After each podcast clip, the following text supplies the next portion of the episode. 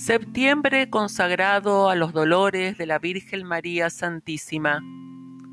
Lectura de la obra El Servita Instruido en el obsequio y amor de su Madre María Santísima, o sea, un mes dedicado y ofrecido a la meditación de los dolores de María, por el presbítero don Víctor Perote, Madrid, 1839.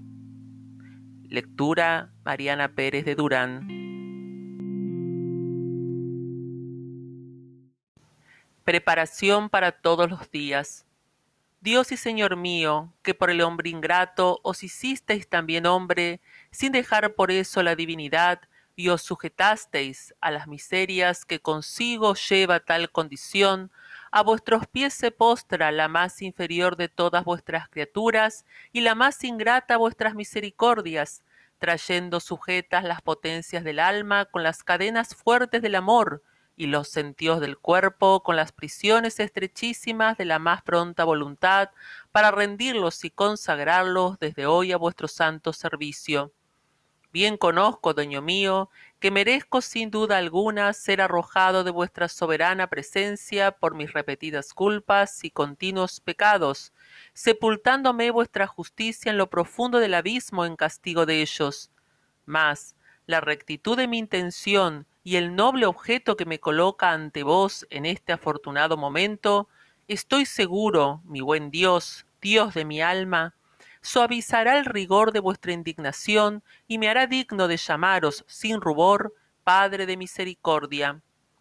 ¿No es esta obra más que el implorar los auxilios de vuestra gracia y los dones de vuestra bondad, para que derramados sobre el corazón del más indigno siervo de vuestra madre, que atraído por su amor y dulcemente enajenado por su fineza, viene a pedir esta merced, reflexione y contemple debidamente sus amargos dolores, y causarle de esta manera algún alivio en cuanto sea susceptible con esta ocupación y la seria meditación de mis culpas, Concededme, Señor, lo que os pido por la intercesión de vuestra Madre, a quien tanto amáis. Y vos, purísima Virgen y afligidísima Reina mía, interponed vuestra mediación para que vuestro siervo consiga lo que pide. Yo, amantísima Madre de mi corazón, lo tengo por seguro de vuestra clemencia, porque sé que, que todo el que os venera alcanzará lo que suplica, y aunque esté en la tribulación, se librará de ella. Pues no tenéis corazón para deleitaros en nuestras desgracias, y disfrutáis de tanto poder en el cielo, que tenéis el primado en toda nación y pueblo. Feliz mil veces si acierto conseguir vuestras gracias para emplearme en tan laudable ejercicio. Derramad, Señora, sobre mí vuestras soberanas bendiciones, muévase mi alma a sentimiento en la consideración de vuestros santísimos dolores, inflámese mi voluntad para amaros cada vez más. Entonces sí que os podré decir, oh Señora, yo soy tu siervo, consiga yo en fin cuantos pido, siendo para mayor honra de Dios y gloria vuestra, como lo espero, consiguiendo seguro la salvación de mi alma. Amén. Reflexión para el día décimo octavo angustia y desconsuelo de María Santísima cuando supo que el Redentor caminaba con la cruz para el Calvario. Prevenidas ya todas las cosas, bajaron al divino Redentor del pretorio de Pilatos al patio, donde tenían preparada la cruz, y cargándola sobre sus hombros, como había quedado tan débil y su peso era tan grande, necesariamente tenía que sucumbir agobiado de él mas los inhumanos verdugos le echaron una soga al cuello con el inicuo fin de levantarle con ella. Hecho esto, se formaron los soldados de a caballo que estaban destinados para conducirle al suplicio en dos filas, para abrir calle entre el infinito gentío que había por ellas. El medio iba el Salvador del mundo, entre dos ladrones que iban a ser crucificados por sus delitos, pero con éstos usaron de más compasión, pues no llevaban como Jesús la cruz sobre sus hombros. Delante guiaba una ronca y destemplada trompeta, que con su clamor y eco tan triste anunciaba de cuando en cuando el fin por que se tocaba, y en los intermedios que cesaba, el pregonero publicaba la sentencia y delitos de los reos. Detrás iba una turba de verdugos y demás gente. Oh, qué procesión tan lastimosa. Con qué humildad caminaba el divino Isaac en medio de tal chusma. Formados de esta manera salieron del palacio. ¡Qué alboroto se armaría! Las gentes una gritaban y silbaban al reo y otras apresuradas correrían para llegar con anticipación al lugar del suplicio. El alboroto se hizo tan general y la sublevación se extendió a tanto que María Santísima, que permanecía en su habitación ocupada en las reflexiones que antes dijimos, lo advirtió y conoció por las mujeres que la acompañaban. Ya llevan a nuestro Jesús, clamaban con muy profundos y demisos sentimientos, al inocente, al Padre más amoroso, al Señor más clemente, al esposo más amante, al consuelo de nuestras aflicciones, a la luz de nuestros ojos y medicina de nuestras dolencias. Qué sobresaltada quedaría la Santísima Virgen al percibir tal desorden y al notar la sorpresa y alteración de aquellas sus fieles amigas. Su corazón, ay, su fiel corazón no le engañaba sobre lo que acontecía determina salir corriendo al encuentro para despedirse de su santísimo Hijo. Mas las piadosas mujeres le contenían diciendo ¿A dónde queréis ir, señora?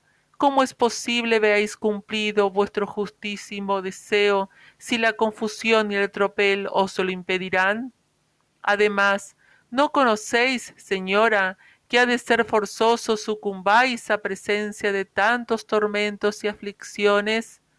Quedaos con nosotras, triste María, y reunidas en esta habitación haremos mutuo el sentimiento y derramaremos nuestras lágrimas, dando al cielo testimonio de lo mucho que nos compadece la muerte desgraciada del santo y justo Creador de ellos, y de esta suerte haremos más llevadera tan crítica situación.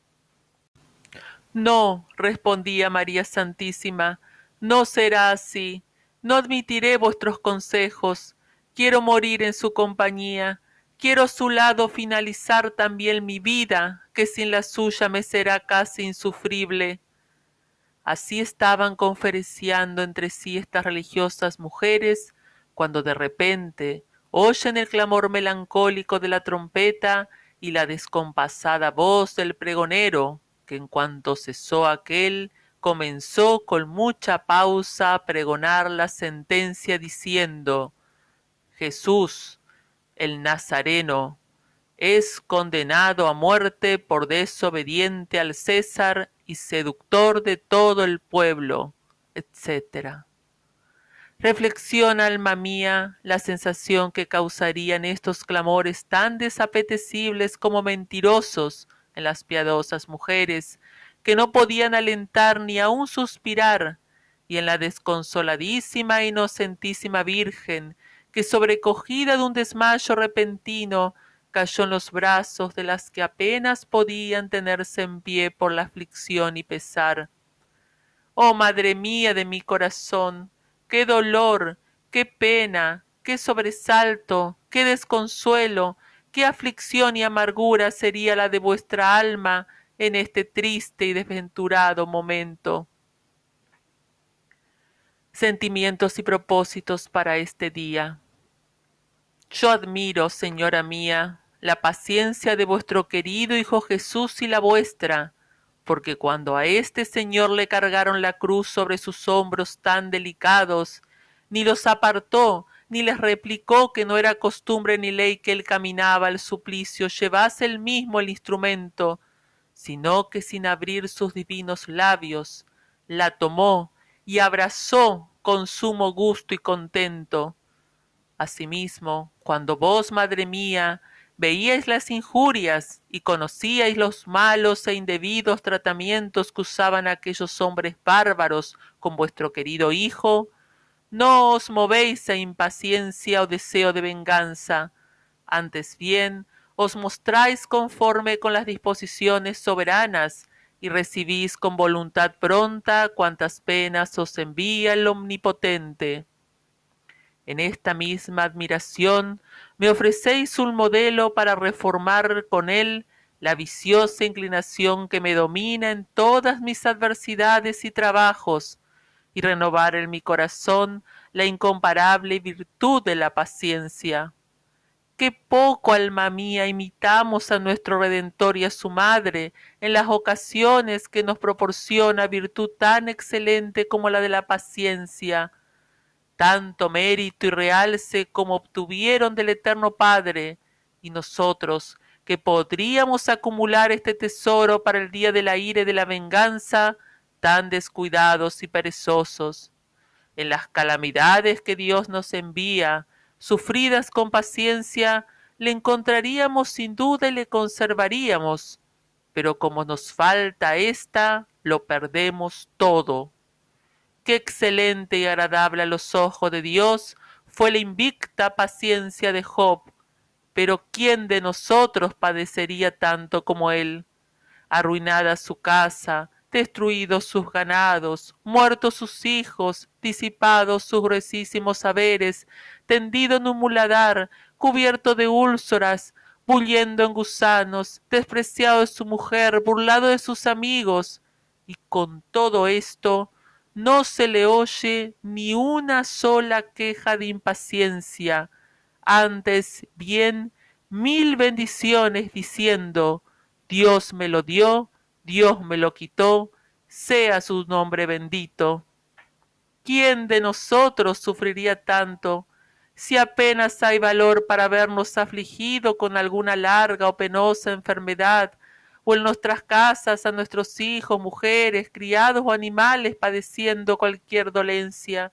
Si porque el marido o la consorte tiene mal genio o condición, si porque los hijos traviesos causan alguna pesadumbre, si porque no se logró bien este negocio y salimos mal de tal empresa, si porque tenemos que soportar las molestias de nuestro estado y obligación, si porque de algún revés de la fortuna vinimos a miserables, y si porque últimamente nos suceden cosas semejantes a estas, lo echamos todo con mil satanases, y en vez de usar las bendiciones del santo Job, prorrumpimos en maldiciones, pórvidas, palabras escandalosas y nos dejamos dominar de la soberbia ira. ¡Qué necedad! ¿No sabéis que todo esto viene de la mano de Dios? Esperad un poco y oiréis a Job que así lo continúa diciendo. Si recibimos con alegría los bienes de mano del Señor, ¿por qué con la misma no hemos de tolerar los males que nos envía? ¿Qué te parece, alma mía? ¿No recibes de solo estas expresiones un gozo y ánimo particular para armarte con el escudo inexpugnable de la paciencia? Y si es señal de que Dios nos ama cuando nos prueba y mortifica, ¿por qué no nos hemos de dar por muy contentos cuando nos llena de amargura? ¿Con qué objeto nos enviará los trabajos? ¿Será con el cruel fin de divertirse con nuestros padecimientos? Ah, muy lejos de nosotros idea tal.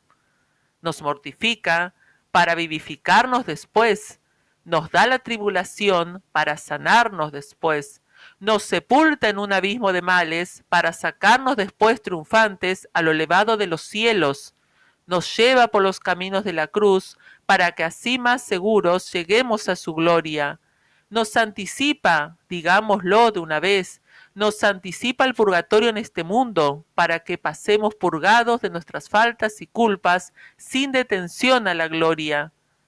¿Qué culpa, Dios mío, era la vuestra para tolerar con tanta resignación tantos tormentos? No tenía alguna, pero como dice el evangelista, convenía que así padeciese y entrase en su gloria para enseñarnos con su ejemplo Oh, madre mía, yo propongo desde hoy imitarle. qué locura la mía, si viendo delante de mí tan ilustres caudillos, no tratare de seguir sus acciones. Vengan trabajos, reina mía, que ayudándome vos y protegido de la gracia, espero recibirlos con resignación y paciencia. Conclusión para todos los días. ¿Por qué, oh Dios mío, no he de daros las más humildes gracias, cuando en esta breve consideración os habéis dignado comunicar a mi alma los importantísimos conocimientos de unas verdades que tan olvidadas y menospreciadas tenía por mi abandono y necedad? ¿Por qué no he de concluir este saludable ejercicio rindiéndoos las más profundas alabanzas, cuando en él siento haberse encendido en mi corazón la llama del amor divino, que tan amortiguada estaba por un necio desvarío y por una fatal corrupción de mi entendimiento? Y pues que vos, que sois la verdad infalible y el verdadero camino que conduce a la patria celestial, habéis tenido a bien de comunicar a mi alma los efectos propios de vuestro amor, con los que puedo distinguir lo cierto e indudable que me sea útil a la salvación, y lo falso y mentiroso que me precipitará a mi perdición? Por tanto, Señor, quiero aprovecharme desde este momento de tan divinas instrucciones para caminar con libertad y seguridad entre tantos estorbos y peligros como me presenta este mundo miserable, y de este modo llegar más pronto a unirme con vos. Consígalo así, Virgen Santísima, para vivir compadeciéndome de vuestros dolores y aflicciones, y cumpliendo la promesa que os hice de ser siervo vuestro. Esta sea mi ocupación, estos mis develos y cuidados en este valle de lágrimas, porque así después disfrute en la celestial Jerusalén de vuestra compañía, en unión de tantos fieles servitas que recibieron ya el premio de vuestros servicios, reinando a vuestro lado por los siglos de los siglos. Amén.